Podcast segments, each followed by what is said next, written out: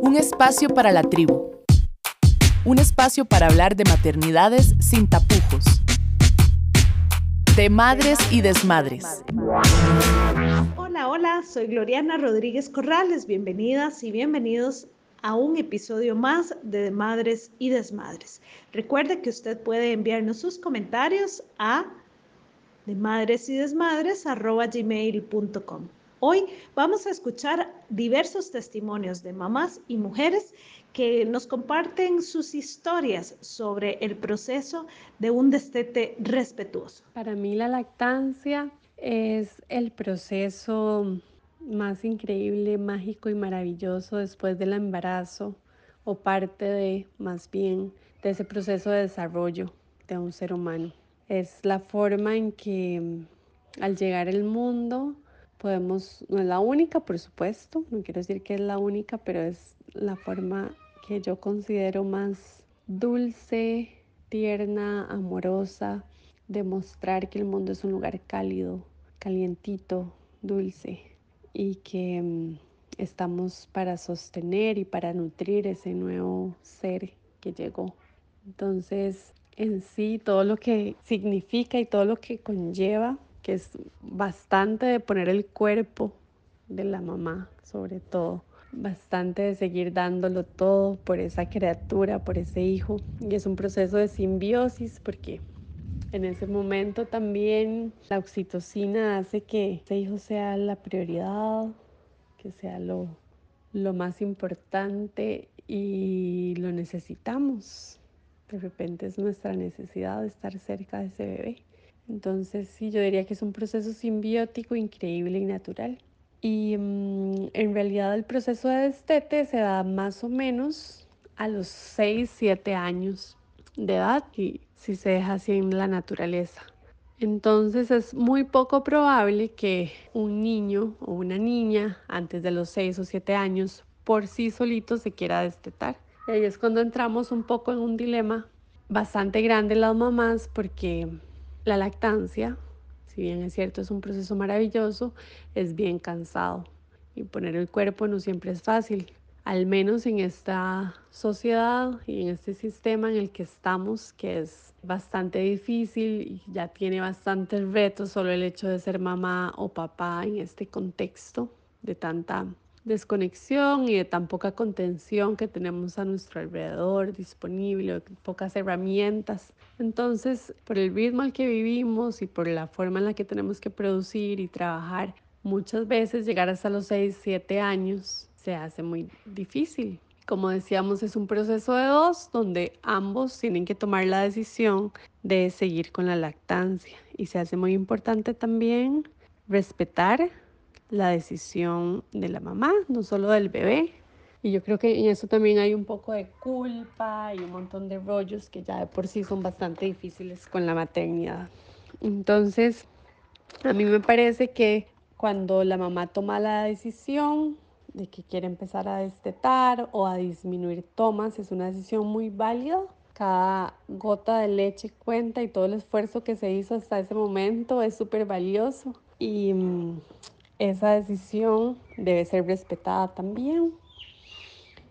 Y como les decía, para ambos va a ser un proceso de duelo, de despedirse de un momento que es vínculo, que es amor, que es ternura, pero el proceso no es nada fácil. De hecho, es un proceso, no se da de un día para otro, es muy difícil que suceda así, sí se puede dar, pero tal vez ahí es cuando entramos y hablamos un poco de del proceso más respetuoso, de, la, de este respetuoso. Yo creo que lo más importante es entender que el respeto va siempre en ambas direcciones. Entonces, a veces se nos ha dicho que la mejor forma de destetar es no ofrecer y no negar. Pero como les decía, la naturaleza de los bebés es destetarse hasta los 6 o 7 años. El bebé va a seguir queriendo tomar lechita.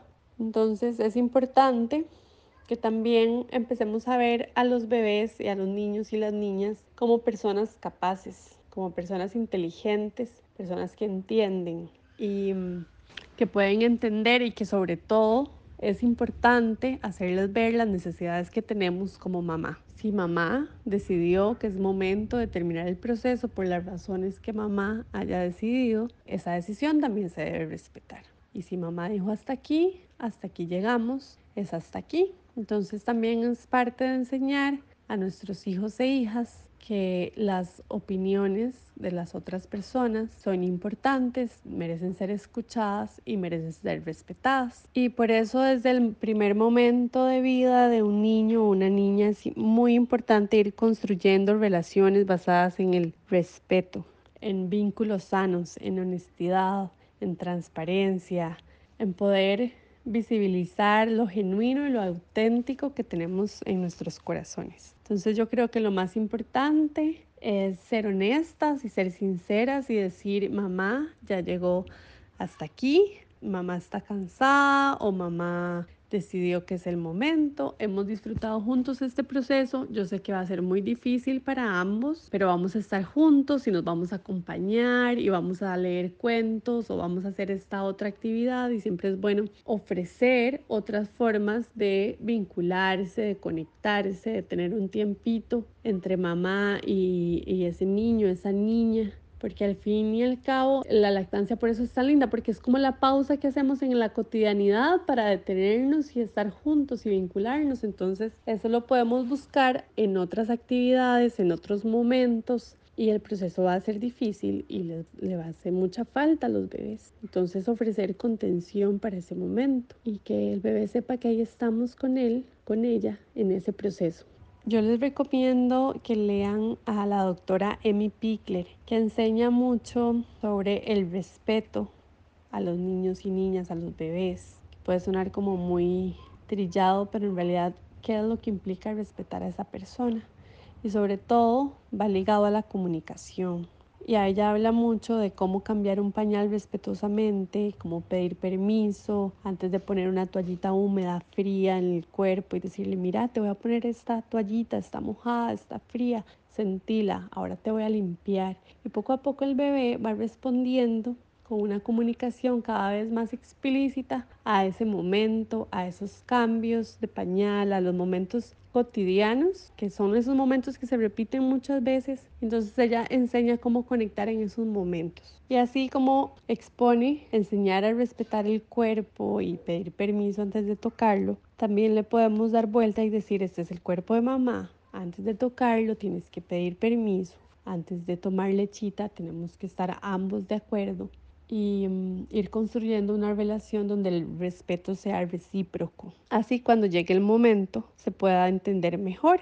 También tenemos que saber que por el desarrollo cerebral y neurológico de los bebés y las bebés, la frustración es un proceso difícil. La parte frontal del cerebro es la que nos hace tolerar la frustración y todavía a los 3, 4 años está en proceso de desarrollo. Entonces tenemos que saber que el proceso no va a ser fácil y que una vez que estemos ya intentando destetar, los niños y las niñas necesitan mucha contención, mucho apoyo, que sientan que estamos ahí, que validemos su emoción. Yo sé que estás triste, yo sé que estás frustrado, yo sé que te gusta mucho la lechita.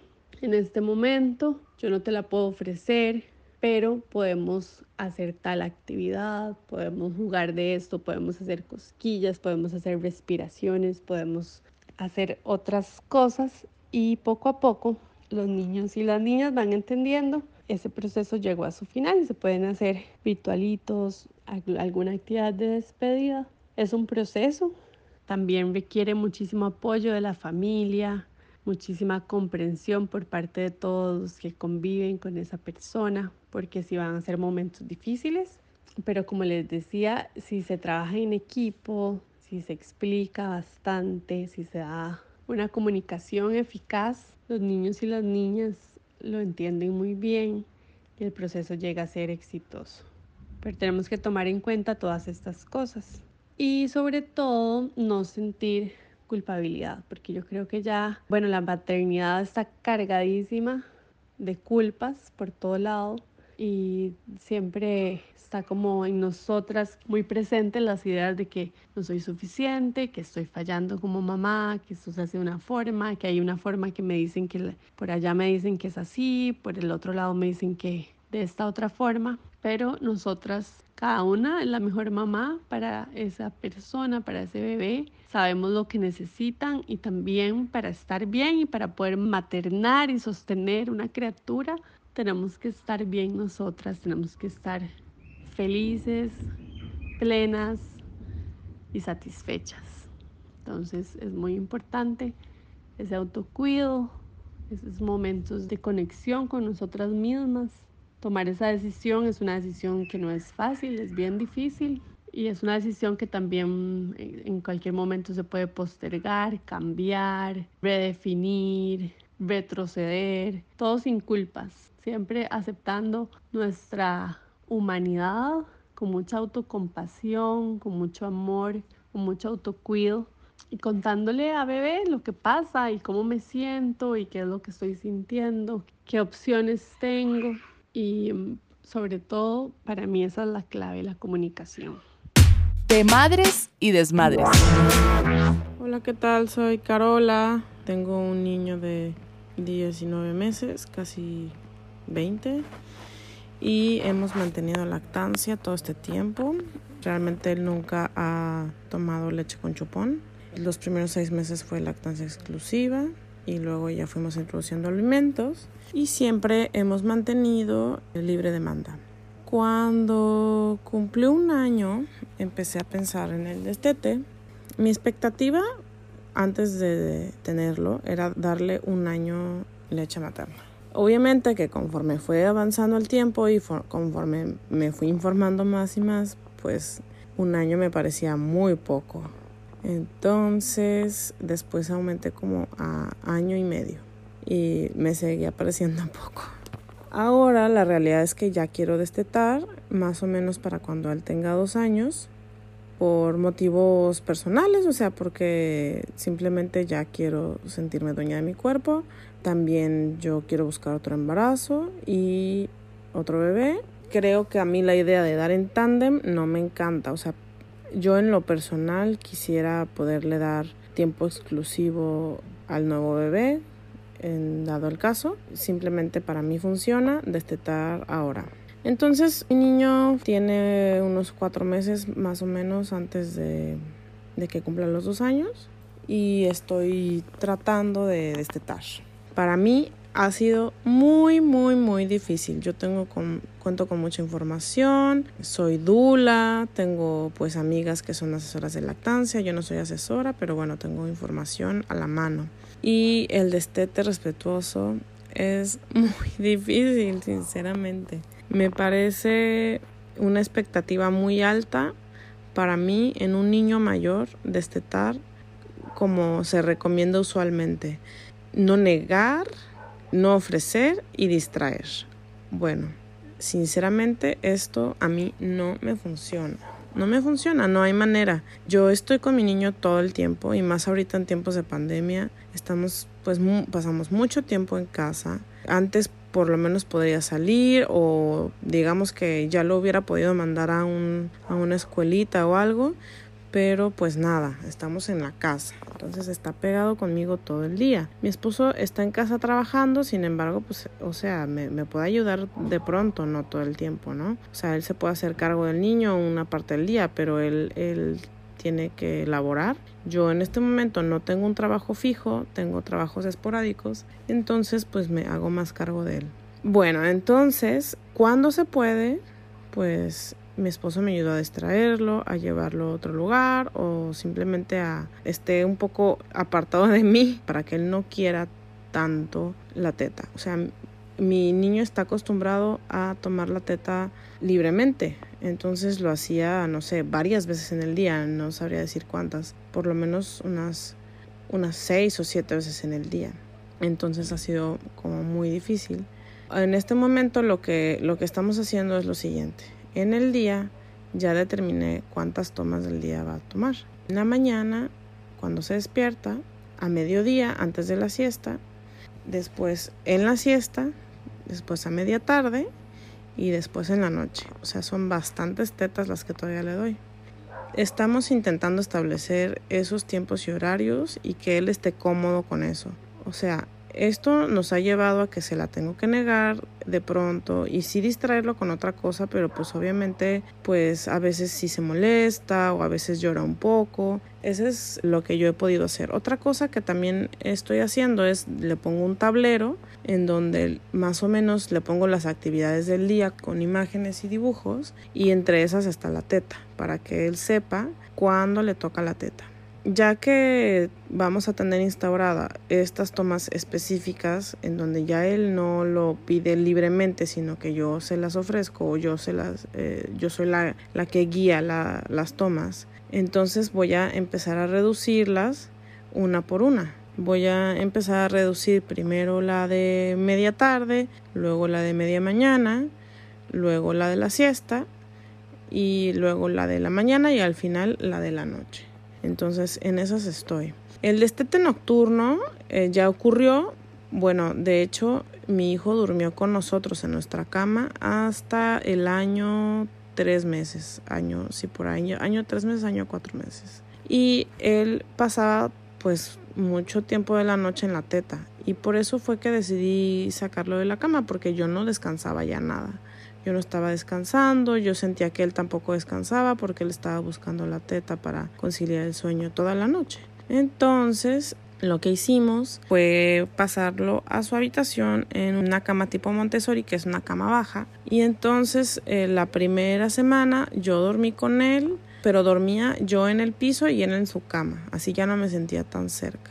La siguiente semana, la mitad de la noche yo estaba y la otra mitad mi esposo. Y después mi esposo fue el que empezó a cunarlo en, eh, cuando, se despertaba, cuando tenía despertares nocturnos. Él seguía despertándose mucho en la noche y poco a poco empezó a hilar el sueño acompañado de mi esposo porque a mí pues me hubiera pedido la teta y hoy en día duerme solo y tiene uno o a veces dos despertares en la noche. Claro, nos gustaría que ya no tuviera ninguno, pero bueno, esto, pero bueno, es un proceso evolutivo que estamos intentando respetar.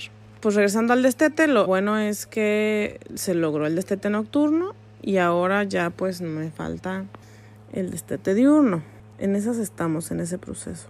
Como les platico, para mí ha sido muy difícil porque mi niño sí llora y sí pues quiere mucho su tetita y simplemente como lo platico con mi esposo, o sea, el día que tomé la decisión de ya empezar a hacer horarios, pues es una decisión que que ya no podía tener vuelta atrás porque desde mi punto de vista le, le, iba a hacer yo más daño a mi niño yendo y viniendo. Entonces en este punto un día me decidí y dije bueno ya voy a poner los horarios y ya van a hacer estas tomas nada más y así fue. El primer día fue un poco difícil, sí, él estuvo muy incómodo, o sea, cuando en, en algunas tomas que se lo negué, pues sí estuvo incómodo, sí me reclamó, pero sinceramente ya para, no sé, el segundo o tercer día estaba sin ningún problema. Este es el método que nosotros estamos usando. Sinceramente no, no sé si es lo mejor, no sé si, si está bien o mal, simplemente es lo que nos está funcionando, ya que simplemente el método como de no negar y no ofrecer y distraer, pues a mí no me funcionaba con un niño con un niño más grande. Probablemente un niño más pequeño funcione mejor o habrá, no sé, habrá niños que, que se les sea mucho más fácil esto. Esta es como mi aportación. Les deseo mucha suerte a todas las mamis que están intentando destete. Que sea siempre lo más respetuoso posible. O sea, yo sí creo que, bueno, dentro de todo, trato de que sea lo más respetuoso posible para mi niño. Encontrarle una manera en que él pues termine de disfrutar la teti este tiempo que le queda y yo también es algo que necesito. Mm, muchos saludos, gracias por invitarme a participar. Maternemos en tribu, de madres y desmadres. Hola, bueno, para mí este tema del destete respetuoso es, ha significado mucho. Yo desde siempre, cuando quedé embarazada, pensaba que iba a amamantar poquito tiempo. y como todo en la maternidad, siempre las cosas salen como uno menos lo espera. Cuando tuve a mi bebé, tuve muchísimos problemas de lactancia, tanto que casi, casi la pierdo, ¿verdad? Eh, hubo médicos que me dijeron, no, ya, ya, o sea, de fórmula y ya nomás. Entonces yo luché tanto para que se diera que yo dije, si logro amamantar, mi hija va a tomar teta hasta que ella quiera. Ya estaba un poquito pues más enterada del tema, ya estaba más empoderada y ya conocía también un poco sobre sobre la lactancia término, ¿verdad? Y efectivamente pasó un año, pasaron dos, ¿verdad? Y yo decía, bueno, en algún momento, ya con el tema del no ofrecer, no negar, ella va a ir dejando de, de tomar, ¿verdad? Pasaron tres años, pasaron cuatro y seguía y, a veces era más intenso, a veces menos, a veces era más cansado, a veces menos, ¿verdad? Ya llegaron momentos donde yo decía, no, ya no puedo más, pero yo seguía con la idea de que tenía que ser un destete respetuoso, que era hasta en el momento que ya, ya realmente ella quisiera, ¿verdad? Que mi idea era que pues si ella todavía quería era porque todavía lo necesitaba. Luego quedé embarazada, di lactancia en el embarazo, estuve dando lactancia en tándem, ya con dos hijas. Y yo siempre guardé la esperanza de que el destete respetuoso fuera ella la que decidiera que ya no más. Por ahí leí en algún momento sobre la importancia pues de que también hay que validar los sentimientos de mamá, ¿verdad? Entonces yo creo que uno de los factores más importantes es, bueno, primero, realmente siento que ya no, digamos que ya hice todo lo que debería o que ya logré satisfacer todas las necesidades de bebé, que ya mi lactancia no, no le está aportando, ¿verdad? Nada, sabemos que la lactancia no es solo alimento, pero claramente pues toda la parte del apego se puede dar o se puede ofrecer a los, a los niños pues por otro montón de actos, ¿verdad? Y no meramente la, la lactancia. Entonces creo que en algún momento se convirtió mucho como en una lucha interna, ¿verdad? En que yo ya realmente no quería seguir, ¿verdad? Tal vez con la lactancia, pero mi hija sí. Y yo creo que el tema de la culpabilidad, como, como en muchos temas de la maternidad, ¿verdad? Era por el tema de que, bueno, me sentía culpable de que si le quitaba la teta era yo la que estaba poniendo un fin y no ella, como era lo que yo esperaba, ¿verdad? Entonces, pues este tema ahí siguió, ¿verdad? Hasta que yo logré entender que realmente para poder ser respetuosa con mi hija, o ser respetuosa, ¿verdad? Con otra persona, pues necesito ser respetuosa conmigo misma también que cuáles son mis sentimientos, ¿verdad? Así como hablamos en la crianza respetuosa de que si yo todavía no sé manejar mis emociones, no puedo ayudarle a un niño a manejar las suyas, pues es el mismo tema. Entonces yo decía, si no estoy respetando lo que yo siento, si no estoy validando mis sentimientos, respetando lo que yo ya no deseo, ¿verdad? ¿Cómo puedo validar o cómo puedo respetar lo que siente mi hija? Entonces fue cuando decidí ya no más, ¿verdad? Poner un fin a nuestra lactancia. Ya ella tenía cinco años, cinco, no más de cinco, cinco años y, medio prácticamente. Entonces era más fácil también, pues, ¿verdad? Ya hablarlo, ya hablando entendía mucho. Claramente estaba el tema de que pues estaba la hermanita, que si esa sí estaba totalmente a demanda, ¿verdad? Tenía menos de un año, entonces tomaba muchísima leche y entonces todavía peor la culpabilidad, ¿verdad? De decirle a una que no y, y seguir con la otra. Bueno, fue un tema que yo dije, ok, soy yo la que estoy diciendo que no, porque ya vi que ella no, no, no va a decir que no, ¿verdad? Pero necesito ser respetuosa incluso en este proceso. Entonces yo dije, bueno, va a ser un duelo, tenemos que cerrar un ciclo y voy a validar sus sentimientos en este proceso. Si tenemos que llorar juntas porque ella quiere y yo ya no le voy a dar, pues lloramos juntas. La entiendo, valido lo que ella está sintiendo, pero siempre acompañándola, siempre haciendo que ella sienta pues ese, ese acompañamiento. Entonces hablé con ella y llegamos a un acuerdo de que íbamos a ir tomando cada vez menos. Ya realmente tomaba prácticamente solo en la noche antes de dormir, ¿verdad? Sin embargo, igual hicimos entonces ese trato. Yo le dije, bueno, esta primera semana vamos a tomar solo un día, ¿no? Y luego cuatro días, sí, ¿verdad? O sea, el resto de la semana sí. Luego dos días no, y luego el resto de la semana sí, ¿verdad? Ahí nos fuimos como disminuyendo, ¿verdad? Cuándo sí, cuándo no. Y entonces empecé a planear una pequeña ceremonia de cierre, porque yo quería que fuera muy especial. Yo sentía que para mí el hecho de que ella hubiera llegado a decirme ya no más, ya no quiero teta, hubiera sido algo muy especial. Entonces, como fui yo la que dije que ya no más, quería que para ella fuera muy especial. Además que ya lo había intentado muchísimas veces, muchísimas veces habíamos intentado terminar y era, era un fraude, ¿verdad? Ya cuando ella insistía yo le volvía a dar y ahí seguíamos. Entonces yo dije, necesito hacer un cierre de manera que yo también pueda decir, ya no, ya no más, ¿verdad? Sin culpabilidad, sin, sin todo esto. Ya hubo una semana que prácticamente ya le iba a tocar tomar solo un día y ya iba a ser el último porque ya la siguiente semana ya no había ningún día que le tocara, ¿verdad? Por decirlo así. Entonces ese último día hicimos un ritualito, hicimos una ceremonia pequeña con, con varias cositas significativas, con varios recuerditos, ¿verdad? Lloramos, nos reímos, nos abrazamos, tomó teta por última vez. Bueno, fue, fue todo, fue muy emotivo, realmente fue algo muy lindo porque yo siento que realmente fue eso, fue como un cierre, casi que más para mí que para ella, ¿verdad? Y después de, de ese duelo, de ese cierre, fue como que fue más fácil para mí porque ella siguió pidiendo, ¿verdad? Ya, mamá, teta. Entonces yo, no, acuérdate que ya no, que ya dijimos que ahora sí, no más, que ya hicimos. Y ya ella también lo entendía como con más facilidad, de que ya se dio cuenta que ya de verdad de iba a ser el cierre y que ya yo no le iba a dar, ¿verdad? Creo que tomó un par de veces después de eso, un día que tuvo una pesadilla y otro día que tuvo así como un golpe muy fuerte y fue la solución, ¿verdad? Pero realmente creo que, que lo principal en un destete respetuoso, como le decía, es validar los sentimientos de bebé, pero también los nuestros, primero que todo, ¿verdad? Como mujer, eh, como persona, como ser humano, que quiero, que necesito y pues ahora sí, como mamá, bien dice la frase, ¿verdad? Si mamá va a estar bien, bebé va a estar bien. Entonces, ¿qué era lo que yo realmente necesitaba? ¿Qué era lo que yo quería? Y ahora sí, pues si yo voy a poner, si yo voy a estar, pues digamos, en contra de lo que ella quiere, siempre y cuando, porque en este caso pues no es algo, ¿verdad? De malo o de gravedad, pero pues siempre respetando. El caso de decir respetuoso es por el hecho de que tiene que ser respetuoso no es solamente decir que sí. A veces la gente confunde con la crianza respetuosa con que todo se vale o que todo se permite. Más bien es que pues igual hay límites, igual hay no, pero con respeto.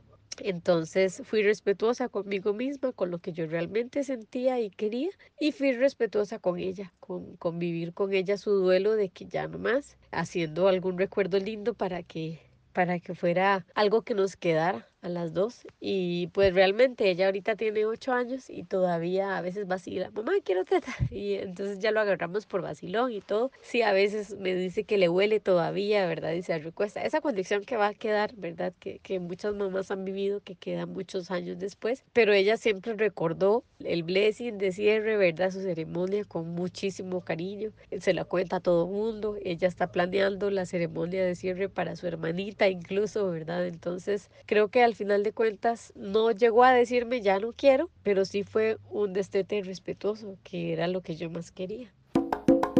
Escuchás de madres y desmadres.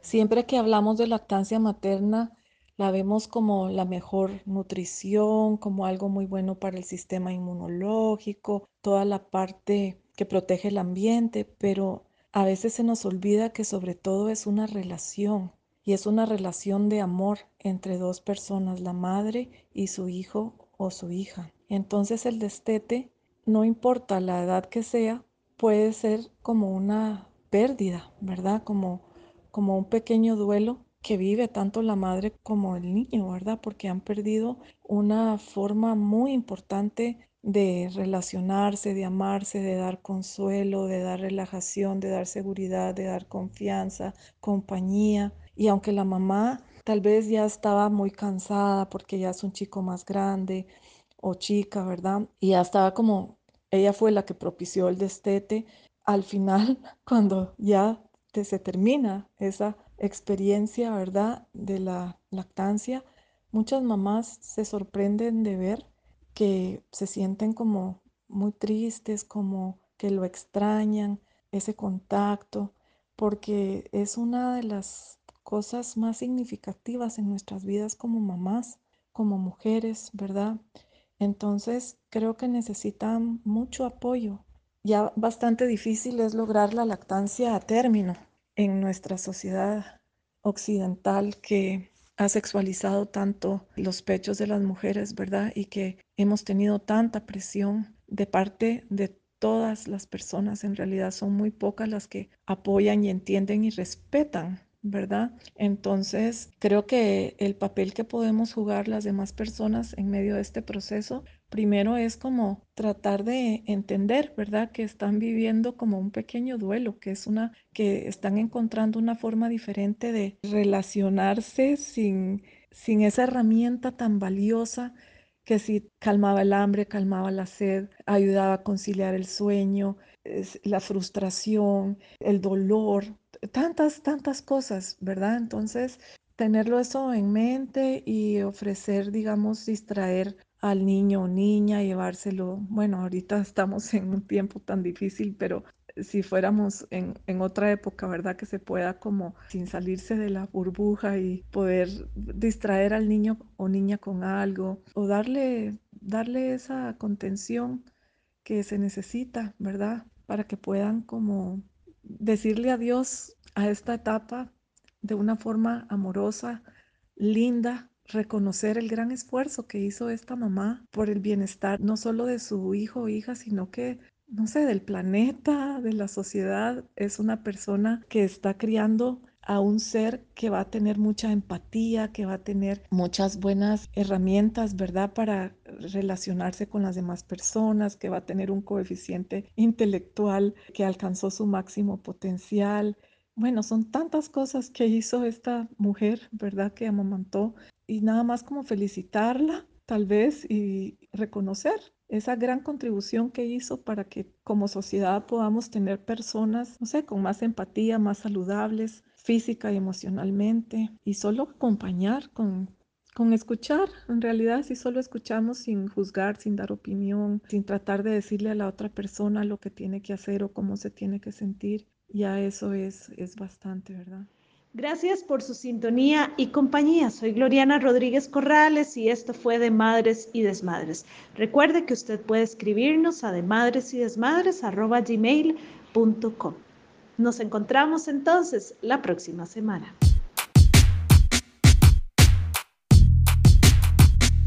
Esto fue De Madres y Desmadres.